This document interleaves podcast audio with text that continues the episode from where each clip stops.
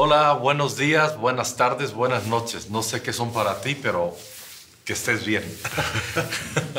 Estamos eh, en este tiempo ah, con, con, Chris Richards. Chris, ah, sé que la mayoría lo, conocen y si tú eres uno de los despistados que no.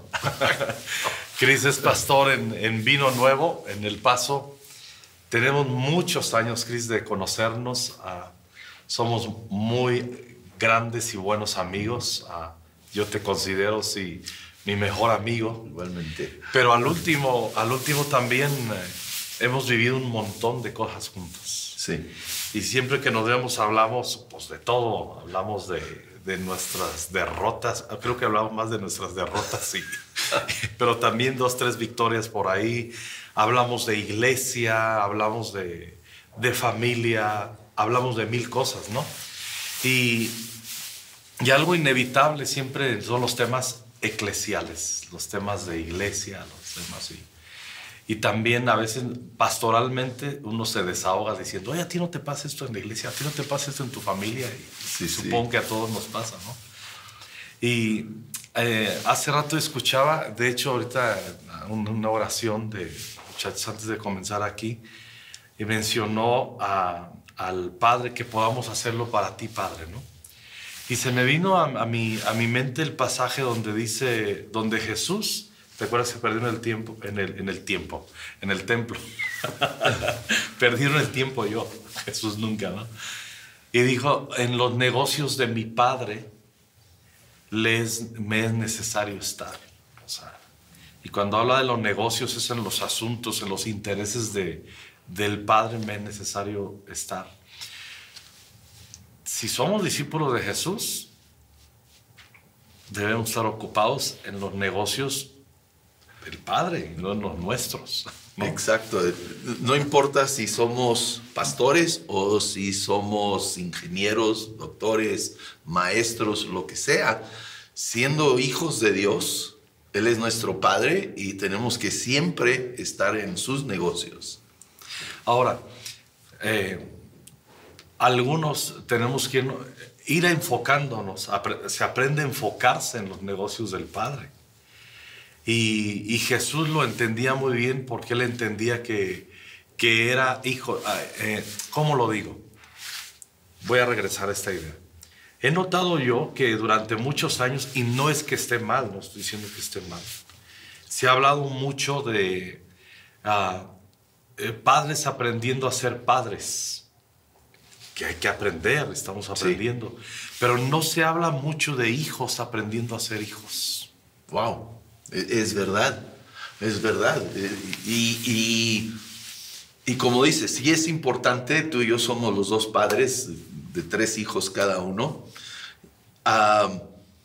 y, ahora yo abuelo, pero, pero Sí, es cierto, nunca hablamos del papel tan importante de un hijo y la responsabilidad que el hijo tiene hacia el padre. Se, habla, se habla poco, de hecho yo, yo tengo la, la sensación, el termómetro, de que en este tiempo como que es nada más los, los hijos, a ver el padre que me das, sí. para yo eh, caminar en mi proyecto. Y cuando vemos en la Biblia, mismo Jesús, ya lo estamos refiriendo, él, él se estaba preparando como hijo para no su proyecto. De hecho, el proyecto de Jesús nunca fue su proyecto, fue el proyecto del Padre y él se hizo un socio encarnándose aquí, como la persona de Cristo, para satisfacer el corazón del Padre. De hecho, en la cruz, cuando dice, se, le, se dirigió al Padre, y en, la, oración también en Getsemaní le dice, Padre, he terminado la hora que me diste que hiciese. Ahora glorifícame al lado tuyo con la gloria que me diste antes que el mundo fuese. Pero volvemos a lo mismo. O sea, Jesús era un hijo que su proyecto estaba conectado al del Padre. Sí. Y si no tenemos ese espíritu de conectarnos con el Padre, terminamos siendo el hijo pródigo. Y muchas veces solo pensamos en el hijo pródigo como el inconverso. Pero el hijo pródigo era el que no se casó con la visión de su padre. Él quería su propia visión. Él quería sus propios planes. Ah, entonces, yo puedo ser un hijo de Dios, no tengo que ser un borracho, no tengo que ser un mujeriego, puedo ser un hijo de Dios, un buen miembro en la iglesia, pero si todo mi enfoque es mi visión y mi sueño y mi superación en vez del el reino de Dios, yo soy un hijo pródigo. Recuerdo ahí mencionaste, eh, está en Lucas 15 si no me equivoco, y llega, y alguna vez comenté, creo que lo llegué a comentar contigo, este muchacho ahora que lo mencionas, llega y le dice, Padre, dame. El muchacho no tenía problemas en entender que tenía un padre bueno, un padre rico, y ahora la tendencia, creo que hay algo de verdad en ello, pero eh, no, está completa, no hay madurez en la revelación de, se escucha mucho, tú tienes que entender que tienes un padre y que tu padre es un padre rico y que tú tienes que vivir como, como hijo de un padre rico. Sí, sí es verdad. Sí, sí. Pero eh, él es la muestra que era un hombre que entendía que era un hijo que tenía un padre rico, tanto que le pidió la herencia y sabía que aparte de rico era bueno, le dio eso, pero eso no lo completó, lo llevó a la perdición. Exacto. Hemos visto, visto y, tú lo mencionaste, hemos visto muchas iglesias con el, el loguito este de la cruz igual a un corazón. Que sí es cierto, la cruz nos habla del amor de Dios por nosotros. Pero yo recuerdo tú hablando y comentando, también debiéramos de tener el corazón igual a la cruz. Donde si yo, sí, la cruz de Cristo me habla de su amor por mí, pero si yo amo a Dios, yo también tengo que tener ese espíritu de sacrificar, de morir por Cristo. De, de, no es nomás a, ver, Dios dame, Dios bendíceme, Dios prospérame, Dios, Dios supérame, sino ahora en esa gratitud a Dios, ese amor a Dios, es Dios, ¿en qué puedo servir? ¿Qué puedo dar? ¿Qué puedo aportar para tu reino, para tu gloria? En mi trabajo, en, mi, escuela, en mi estudio, en, eh, en todo lo que hacemos, ¿cómo puedo yo honrar a Dios, glorificar a Dios, demostrar mi amor por Dios en una manera de, sacrificial? De, hecho, mira, le estás mencionando esto y se me viene un versículo, lo voy a parafrasear, ¿no? Dice el apóstol Pablo, no sé ni dónde está el pasaje, pero me lo sé más o menos de memoria. Dice, y por todos murió, hablando de Jesús, murió por nosotros, para que, para que a, todos aquellos por los cuales Él murió, ya no vivan para sí sino para aquel que murió por ellos. Exacto. Y sí, y, yo, quiero aclarar, no, estamos haciendo ni, ni, burla ni nada, es, es verdad, y lo dijiste, sí, claro. Sí, Este, cruz es igual a amor. Lo creemos. Lo creemos, lo predicamos, lo proclamamos. Es el Evangelio. Pero una vez ah, que estamos dentro de casa, podemos estar perdidos, extraviados dentro de casa pensando que todo se trata de nosotros. Exacto. Exacto. Y digo, Cristo no murió en la cruz para hacernos famosos, ricos, ah, ah, exitosos. Digo, Dios en su bondad bendice. Digo, pero e, Él vino a morir para salvarnos, para que nosotros fuéramos luz aquí en este, en este mundo en el que vivimos, para que nosotros hiciéramos resplandecer la gloria de Dios en este mundo. Ahora, hablando ya que tú, tú, tú mencionaste al, hijo, al hijo pródigo, trasladándolo a, a, lo, lo ministerial. Yo, yo noté, yo conozco perfectamente cómo comenzaste Vino Nuevo en El Paso Tú fuiste enviado por tu padre en su momento, ¿hace cuántos años que empezó un nuevo Ya más de 20 años. Yo me acuerdo que tú fuiste enviado, tú fuiste bendecido por tu papá. No es que papá estoy inconforme, este, eh, aquí fuiste enviado y le pusiste vino nuevo el paso. soy hijo de pastor, para los que no me conocen. Mi padre y madre eran pastores. Ah, y yo, yo llegué a ver personas que se salían por razones equivocadas, etcétera, y cómo impactaba. Y, y, y Aide, mi esposa y yo decidimos, nosotros, si algún día Dios nos envía afuera, queremos hacerlo con la bendición eh, y, de, la iglesia, del pastor. Y, entonces fue en un momento donde la iglesia estaba viendo de abrir en una nueva ciudad y ellos nos enviaron, ellos nos dieron su bendición y, y eso es tan importante hoy en día. Hay tantos, eh, hay que esperar nuestro tiempo. Yo, no era joven, yo había servido. A ver, cuéntanos. Yo había servido como el, el encargado de los niños había servido con jóvenes. O sea, tú eras el vaquero Vázquez. Yo era el vaquero Vázquez. había empezado con jóvenes y es lo donde, pero luego había una necesidad en la iglesia de trabajar con niños.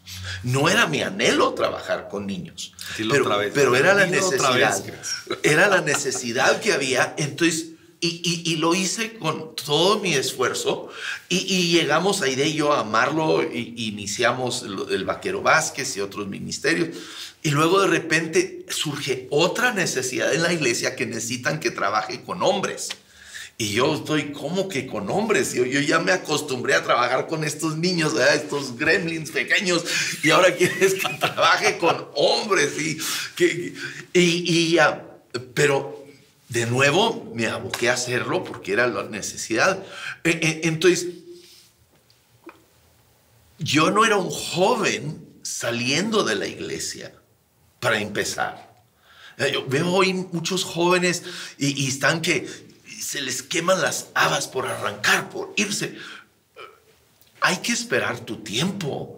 Veo al, rey David que llega a ser este hombre impresionante, pero también él supo esperar su tiempo. Él no trató de acelerar su tiempo.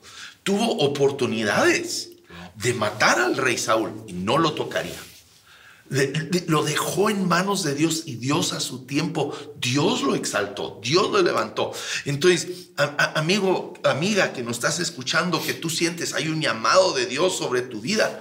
Uh, de ellos sabíamos que había un llamado, no sabíamos tal vez claramente dónde íbamos, pero, pero espera el tiempo de Dios y, Dios a su tiempo te va a abrir las puertas y, ese pastor tuyo va a ser el que más te apoya, te respalda y, te lleva adelante. Pero sé fiel en donde estás.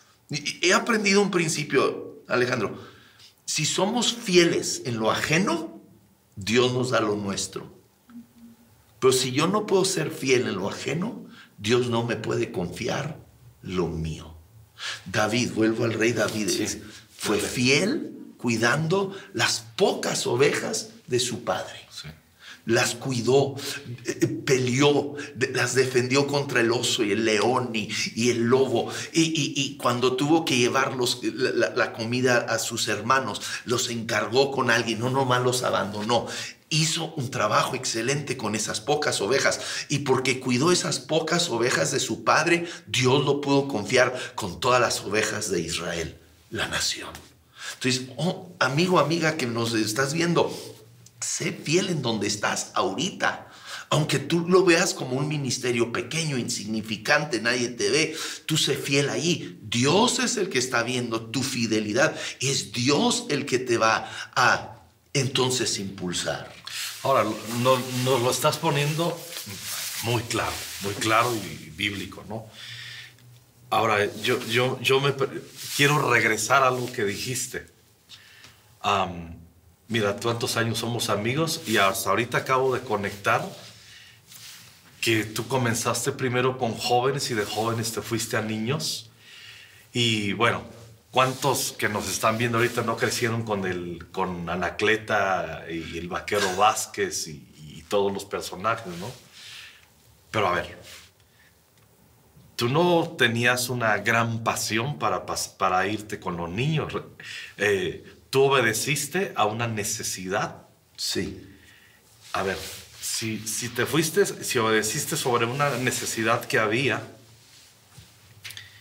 no quiere decir que siempre tienes que tener un gran entusiasmo para hacer bien las cosas y las que se necesitan. No, no, pero hay que tener ese espíritu de que esto es lo que se requiere. En esto Dios me ha puesto, lo voy a hacer con excelencia. Yo cuando empiezo a trabajar con niños, pues yo había estado en la iglesia toda mi vida, ¿verdad? De niño, de, del franelógrafo. El franelógrafo. Las historias que nos cuenta Misa del franelógrafo. no, no, no, no, yo también. Entonces, me fui a congresos para aprender cómo trabajar con niños en esa nueva e, e, era. Uh, leí libros, escuché mensajes, me metí de lleno. Para, y luego cuando... a ver, perdón que te interrumpa, pero es que ahorita la idea es, me meto de lleno y me preparo, y tú hablas que te preparaste, te empapaste, pero dicen, eh, es porque tengo pasión para ello, pero tú estás hablando que no tenías la gran pasión para ello y lo hiciste. Sí, y, con, el, con, el ser fiel en ello, en trabajar con ello, Dios te va dando la pasión. Ok. Sí, Dios te va dando la pasión. Y, la verdad, yo pensaba que yo me iba a, morir trabajando con niños. Wow. E, e, eso era lo que yo veía en, en nuestro futuro y cuando de repente te digo, surge esta gran necesidad en la iglesia para alguien trabajar con hombres. Y voltean y me miran a mí. Y, era, era un cambio drástico. Yo, ¿cómo, cómo, cómo? Y, me avientan algunos de los hombres de negocios de la iglesia unos malamanzados, digo yo, no, con los niños, esos son fáciles. Pero era la, entonces, ¿qué hago otra vez? Me regreso a empezar a leer libros, a, ir a congresos, a aprender cómo trabajar con hombres. Y de ahí surge el ministerio de hombre a hombre, que hasta el día de hoy Dios nos ha bendecido y seguimos trabajando. Y, y tú eres una parte integral de ello. Y, y pero ninguno de estos ministerios salieron de una pasión mía sino fue una necesidad de la iglesia, del pastor en el momento, que me dijo, ayúdame en esto. No, es que mírenme la cara. es que ahora es, ah, me gustaría... Gracias a Dios nunca me pidieron que ayudara con el Ministerio de las Damas. creo, creo, ¡Auxilio, Dios! Pero pero volvemos a, donde comenzamos. Eh, Jesús estaba en el templo, tenía, era un muchachito, y cuando su mamá le dice, ¿dónde andas? Que te andamos buscando, es que no sabías que en los negocios de mi padre me es necesario estar. ¿De dónde aprendió Jesús a tan temprana edad? Que tenía que estar en los negocios de su padre, pues, del Espíritu Santo, o sea, de una comunión que desde niño eh, tenía. cuéntanos, bueno, tengo curiosidad, la, eh, ¿cómo llevabas esta transición de niños a, a hombres, o de jóvenes a niños? Cómo vivías, ya nos contaste que no había tanta pasión, pero te ibas encontrando con, cómo conciliabas, aquí está, ya, cómo conciliabas lo que más preferías, tenerlo que abandonar, o lo que te sentías además hasta más capacitado. Exacto. Tenerlo que abandonar para tomar la necesidad que te estaba pidiendo tu pastor, en este caso tu papá, el hermano Víctor pues er, era tener, eh, eh, era saber que yo estoy aquí, Dios me ha puesto aquí para servir al pastor, a la iglesia local.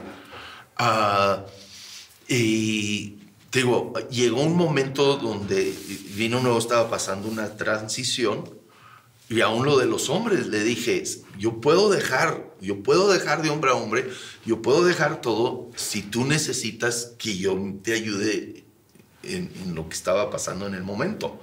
Y él en esa ocasión dijo, no, no, quédate en lo que estás. Ah, pero eh, eh, entender, Dios me ha puesto aquí para ser un apoyo, una fuerza, y en lo que sea necesario, lo, voy a hacer. Ah, y, tal vez tu pastor te está pidiendo que hagas algo que tal vez no es tu mayor pasión, tal vez no es tu mayor fuerza, pero tal vez es Dios abriéndote una puerta nueva que ni tú te has imaginado. Yo nunca supe lo que hombre a hombres iba a ser. Y, yo nunca me imaginé, cuando me pidieron, hey, necesitamos que trabajes con los hombres de la iglesia, yo nunca pude ver lo que Dios iba a hacer. Nunca lo logré ver. Pero esa obediencia fue lo que Dios honra y ¡pum! se abren e, estas puertas. Es que al último estás poniendo en lo práctico lo que Filipenses 2 dice, ¿no? Que siendo en forma de Dios no se aferró sino que se despojó, viene la, viene la, historia, la doctrina de la encarnación, y en condición de hombre se humilló y fue obediente hasta la muerte y muerte de cruz. Pero lo que sigue es lo más increíble, por lo cual hay la recompensa. Dios lo exaltó y le dio un nombre que es sobre todo un nombre. O sea, el nombre eh, hay un principio, nosotros no vamos a tener, el, el único que tiene derecho a un nombre, sobre todo un nombre es Jesús, pero hay nombres. Sí. Y nombres habla de autoridad. Pero la autoridad no viene entonces, en resumen, sin acuerdo con el Padre, sin la abnegación de lo que ya tenemos, que hay que hasta abandonarlo y soltarlo. Sí.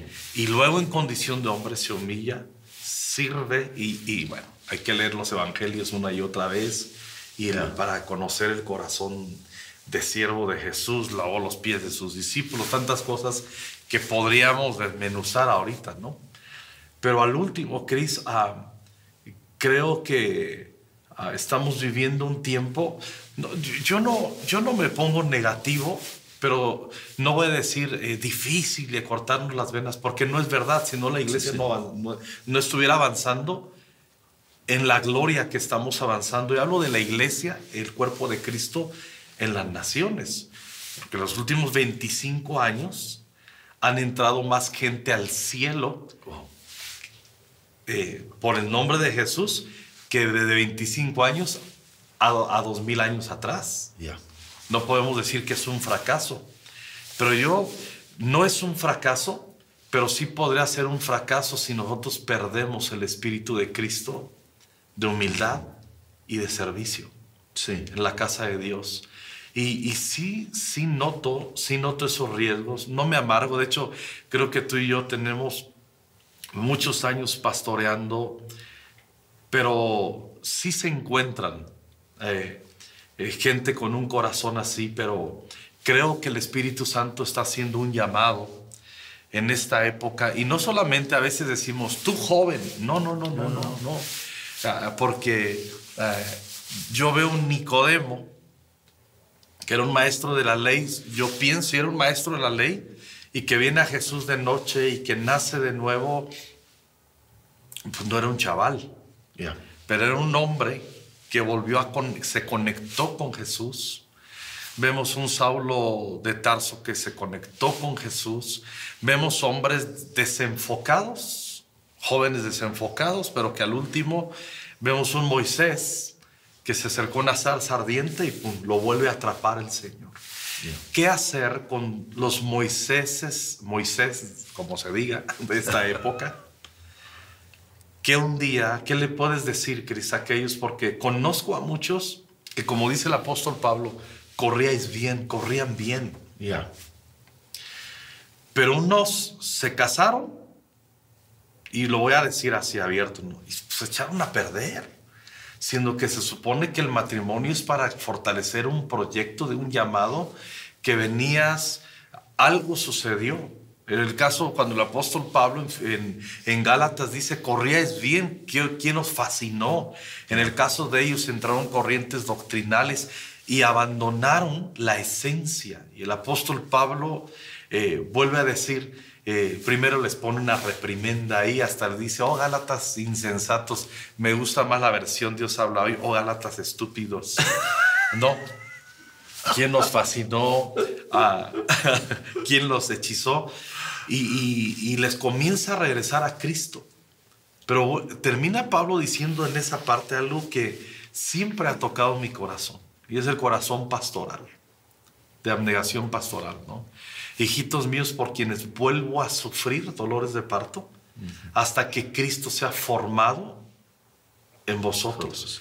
Hay gente que tenía una pasión y la perdió, Cris. De hecho, yo creo que hay gente que pudiera eh, ¿Cuántos matrimonios que pueden estar ahorita de entre 35, 40, 50 como yo? Que cuando eran jóvenes con sus esposas eran unas balas en sus iglesias y, y ahorita se han convertido, si bien va, en espectadores. Ya. Sí, porque del nivel de espectadores sigue el de criticones. y del nivel de criticones sigue el de amargados y del de amargados hasta unos apostatan, si no de su fe en Cristo porque son salvos, si hay una apostasía ministerial. Ya. ¿Qué les dices a estos corazones que sé que hay muchos hombres y mujeres que ardían y hoy no arden? ¿Pueden volver a arder? Yo creo que sí, yo creo que siempre hay esperanza. Yo crecí en la Sierra de Chihuahua, Y salía uno a acampar eh, en, el bosque y, en la noche uno ponía su fogata, ¿no? Pero si te quedabas dormido y no le seguías poniendo leña a esa fogata en la mañana, amanecías totalmente cenizas y un friazo increíble. Entonces tenías que durante la noche estarte levantando y poniéndole leña fresca para que se mantuviera. En nuestros corazones tenemos que estar constantemente poniendo ese, leño sobre ese llamado, sobre esa pasión por Dios. Entonces, es, hemos estado hablando hoy del conectarnos con el Padre, ¿no? E, e, es tú personalmente conectar con el Padre celestial. Mantén tus tiempos de oración, mantén tus tiempos de, de lectura de la palabra y luego conéctate con eh, el pastorado de la iglesia local. No, no, es yo Dios y, nadie más. Eh, eso no es bíblico. No es bíblico. Hay mucha gente hoy en día, ay yo Dios, y yo leo mi Biblia y no necesito de nadie más. Eso no es bíblico. Ni siquiera puede ser un cristiano pensando en esa manera.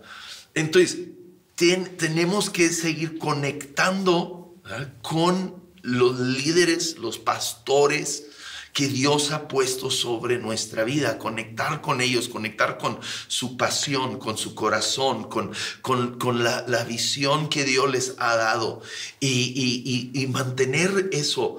Y podemos todos, aunque nos hayamos enfriado, ¿qué, le dice Pablo? Eh, eh, perdón, ah, bueno, es Dios hablando a través de Juan en Apocalipsis a la iglesia de Éfeso. ¿ah? Has perdido tu primer amor.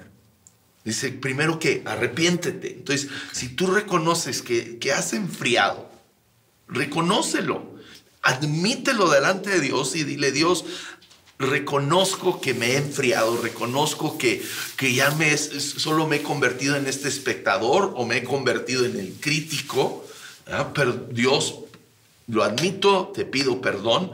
Y luego, ¿qué dice? Vuelve a hacer las primeras obras. Entonces, cuando tú estabas apasionado por Dios, ¿qué es lo que hacías? ¿Qué es lo que hacíamos? ¿Ah?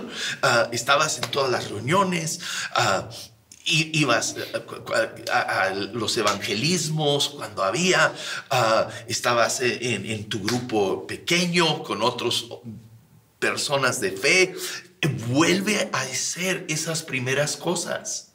Vuelve a recordar lo que hacías cuando estabas apasionado y empieza a hacerlo. No es que primero viene el sentimiento, muchas veces, tristemente muchos somos movidos por nuestras emociones, pero las, nuestras emociones no nos pueden mover. Yo tengo que formar hábitos que van a afectar mis emociones. Entonces yo, regreso, busco un grupo pequeño donde conectar. Ah, cuando la iglesia tiene una actividad, me involucro, busco servir de nuevo y como matrimonio busquen servir. ¿Ah? Y, Pero estás diciendo algo, perdón que te interrumpa, Cris, busquen. Busquen. Porque el que busca a ella. Sí. Pero afecta que uno tenga la filosofía que me encuentren en vez de yo buscar. Totalmente. es, que no podemos quedarnos sentados. Bueno, si el pastor viene, si el pastor me, dice, no, tú y yo tenemos que ir y buscar en qué áreas puedo servir. Y empieza en donde sea. Empieza. Yo inicié, eh, eh, mis padres estaban iniciando, vino nuevo en Ciudad Juárez. Era muy pequeño. Yo estaba en la universidad en, en, en El Paso, en UTEP. Entonces yo iba a una iglesia americana en El Paso. Y yo vi una necesidad, no tenían nada de clases para niños en español, pero sí venían familias hispanas, los papás escuchaban con audífonos, ¿verdad? Pero no había nada. Entonces yo empecé dando clases a esos niños. Y, y en veces nos tocaba, era una iglesia que no tenía sus propias instalaciones.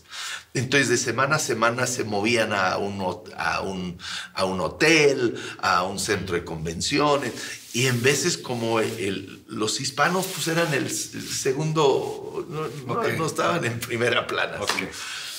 Me tocaba en veces dar clases en un pasillo, eh, en el estacionamiento, en donde pudiera. Entonces tú busca, tú busca dónde puedes servir y no importa dónde empiezas pero te involucras y, de ahí van a ser el amor por, Dios y por, la visión del pastor. Y, conéctate con los líderes. Tú, tú haces esa inversión. Tú invítalos a tomar un café y, busca ser parte de lo que Dios está haciendo. Es que te conozco de, un montón de, de, años y algunos pudieran, está claro que tú eres un, pionero en muchos ministerios. Ah, lo que hay de niños en México, no sugiero que tú eres el, el, que originaste eso, pero sí un pionero de cómo hacer las cosas diferentes, con mayor excelencia, más frescas, igual con nombres, no se diga el Congreso de los Jóvenes, este señor es el padre de los congresos de jóvenes aquí en México, ¿no? Y de aquí de ahí para el Real, pero pero al último, estoy, yo, obviamente, yo no puedo decirles, sería deshonesto si digo, wow, estoy descubriendo, Cris, que tú eres inquieto y todo esto, pero eres inquieto, pero tus inquietudes siempre apuntan a servir y a suplir necesidades y carencias, no a ver qué consigues para ti. ¿Sí? Y, y, vuelvo, e, e, este punto de servir en lo que sea, hay cuando iniciamos la iglesia en El Paso, empezamos de cero, no teníamos nada, éramos un grupo pequeño y empezamos a reunirnos en un gimnasio de, una preparatoria y no tenían más que básicamente las cuatro paredes. Y entonces teníamos que traer sillas, sonido, todo, todo, todo, todo lo traíamos. Y cada domingo teníamos que montar y desmontar.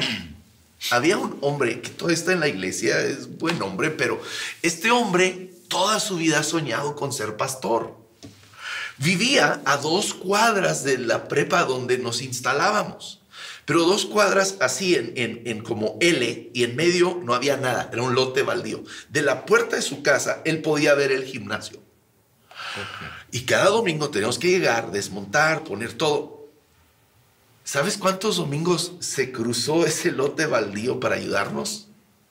Cero. Ninguno. Pregúntame si es pastor el día de hoy. No. Sigue soñando con la idea romántica de ser pastor, pero ni siquiera podía cruzar un lote baldío para ayudarnos a montar y desmontar.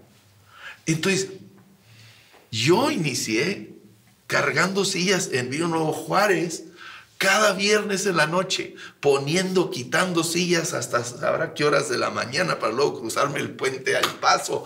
Y empieza en donde estás, en lo que sea, y Dios te honra. Dice, si somos fieles en lo pequeño, Él nos pondrá sobre mucho. ¿Ves? Muchos queremos brincarnos directamente a la plataforma sin haber empezado acomodando sillas, limpiando baños, estacionando coches. Y dices, ¿eso qué tiene que ver con espiritualidad? Es que es Dios probándonos, probando nuestro corazón. El otro día, Chris, nos pasó en una de las giras de hombre a hombre, conocimos a un pastor que lo escuchamos y aprendimos mucho tú y yo de él. Pastor Pacheco, y nos y nos la parábola de cuando llega, cuéntalo tú, lo, de la pintada, de un, muchacho que llega y le dice. E, e, e, este hombre es impresionante, ¿verdad? Tiene un ministerio increíble, pero trabaja con gente que necesitan aprender la importancia de la obediencia y en las iglesias necesitamos eso. Y él llega y les enseña, mira, quiero que pintes así. Y dice, en veces y son gente que tienen mucha experiencia de pintores, me dicen, no, mira, pastor, yo sé pintar. Le dice, no, no, es que no te estoy enseñando a pintar, te estoy enseñando a obedecer. Pinta así, de esta manera. tenemos, miren, yo entiendo muchos, eh, eh, muchos servidores en la iglesia, ¿verdad? Son, son doctores, son licenciados, son, son ingenieros, son abogados, son, no es que tú y yo pensemos que son tontos. Ah, no, para nada. Sabemos que tienen gran capacidad, pero Dios en veces quiere ver si somos obedientes. En el ejército, ¿por qué crees que en el ejército marchan los soldados? Dígame, ¿de qué sirve marchar en la guerra? Cuando las balas están volando, ¿de qué sirve? Ah, alto, ya. Ah, blanca, derecha, ya.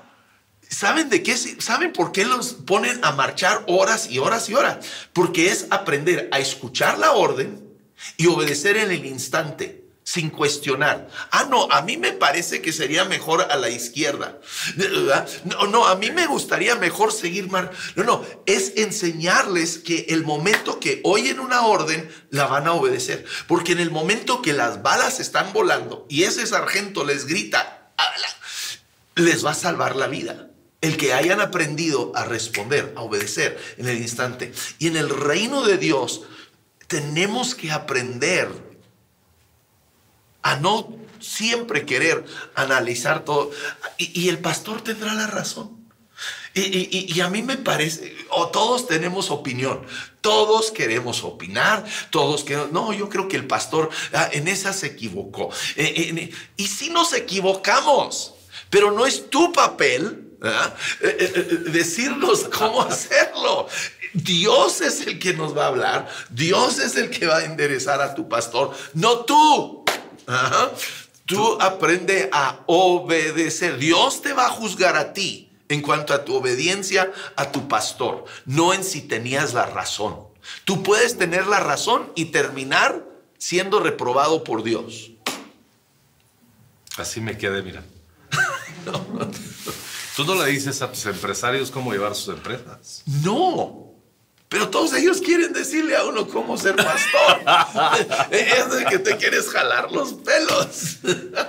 Para ir aterrizando, me llegaba esta idea, porque hablamos, comenzamos con Jesús de niño, hablando y entendiendo desde su infancia en los negocios de mi padre me es necesario estar.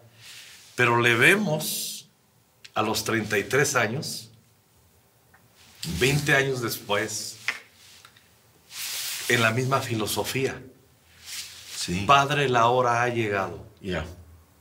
Eh, padre, si es tu voluntad, pase de mí esta copa. Pero yo pienso que eh, eh, no. Pero no mi voluntad. O sea, nunca perdió eso. Ahí estaba el éxito y por lo cual Dios lo exaltó. Ya.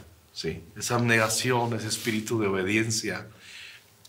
Hay, hay familias, va a sonar amargura, no lo es, pero hay, hay muchos que, sí, hay, hay, hay personas que tú les ves que son bien picudos en sus negocios, en todo eso, pero a la hora de los temas eclesiales, todos los hombres que trabajamos con hombres, son unos picudos para sus empresas y todo eso, pero a la mera hora de repente ya no están. Sí.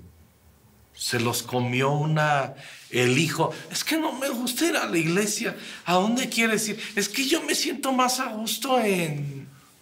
Pues vamos para allá. Y la mujer ya se enojó en la reunión de mujeres porque alguien le dijo sus cosas y ya no se siente a gusto. Ya. Y ese hombrezote, o sea, es una fragilidad eh, esto, pero también es consecuencia de no someter, de no entender la voluntad del Padre. Que estamos para ir detrás de... de- ¿qué, ¿Qué opinas de esas deficiencias? ¿Cómo se pueden corregir? Y, y yo, y yo creo que es tan esencial que los hombres tomemos realmente el papel que Dios quiere que tengamos de líderes en nuestro hogar. Y eso incluye en lo espiritual. No nomás en, en nuestra empresa y el que, ah, traigo el, eh, eh, el- el cheque de la semana o de la quincena, sino que seamos el líder espiritual y, y que tú y yo decidamos, es, es que vamos a ir a esta congregación porque esto es donde yo veo que yo soy nutrido, mi familia es nutrida y que seamos los hombres que nos levantamos y, y- y impulsamos a nuestra familia en las cosas espirituales. ¿Sabes? Hombres, nuestras mujeres se ponen más histéricas de lo normal, ¿ok? Más histéricas de lo normal. Cuando ven un hombre que en el trabajo es una fiera, cuando en los deportes es una fiera, pero llega a las cosas de Dios y es un gatito, ¿verdad?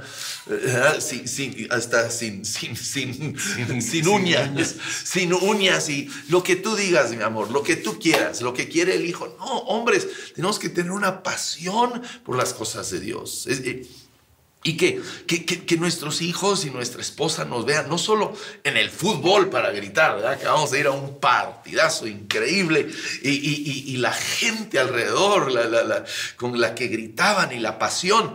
Y luego llegamos el domingo y yo recuerdo años atrás, cuando yo era muy niño, estábamos en una iglesia americana y los gringos son más reservados, ¿verdad? todavía más. Y, y- y nosotros estábamos de visita y mi padre cantando a voz en cuello. Y la iglesia así todos gringos muy reservados. Y mi papá. Y yo recuerdo hasta el día de hoy la vergüenza que me daba, pero ahora lo recuerdo y veo esa pasión que él tenía por Dios. Él, él iba a cantar, él, él no, no iba a ser el calladito, ¿no? Y, y- y que, hombres, que, que tu familia te vea adorando a Dios con pasión y, y leyendo la Biblia, orando y, y impulsando a tu familia a estar en la casa de Dios. Cris, Ya hablé mucho. no, no, no, no, no, no, tranquilo. Ah, te escuché, no es que no te estaba escuchando, pero pensé en algo. Ah, hay muchos hombres que están en una condición que, eh, en la que te encuentras tú. No, no quiero jalar el rollo sentimental, estamos hablando del reino de Dios. Sí, sí. Eh, Aide no está, está en el cielo. Yo he estado cerca de ti, veo cómo vas procesando todo esto. ¿Qué le puedes decir a los hombres que están en una condición de viudez? Mira, no, no, solo los hombres que están en condición de viudez, también hay hombres divorciados. ah, llévenselo despacio. No hay un apuro. Hombres, eh, tenemos que aprender a ser completos en Dios. La mujer no es quien nos completa. Digo, damos gracias a Dios, y yo doy gracias a Dios por ahí de 40 años viviendo con ella. 40 Fue, fue- mi amiga, fue mi amante, fue, fue mi compañera, fue, fue mi consejera, fue, bueno, todo, ¿no? Pero, pero yo tengo que llegar a ser completo en Dios. Entonces, estés divorciado, este, seas viudo, te encuentras solo en este momento, no busques encontrar una mujer que te complete. Busca encontrar en Dios ser completo.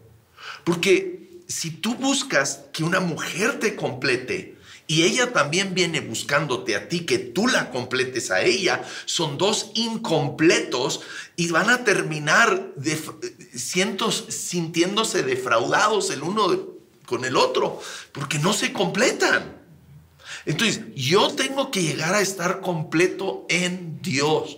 Yo, yo tengo que encontrar mi vida en Dios, mi satisfacción en Dios. Y no significa que no, no, llegará el, tal vez el día que me vuelva a casar. No, no, no estoy cerrado a esa idea. Pero, pero, y, tú, hombre, que estás divorciado, estás uh, enviudado, no hay nada malo que te vuelvas a casar, pero dale tiempo también. Tengo un amigo, e, es buen amigo, pero Dios mío, está tan lejos de Dios y de... Lo entiendo, se, divorció. ok, yo conocí a su esposa, Aide la conoció, Aide trató con ella. Eh, está bien. Y yo le dije, está bien, te puede, divórciate.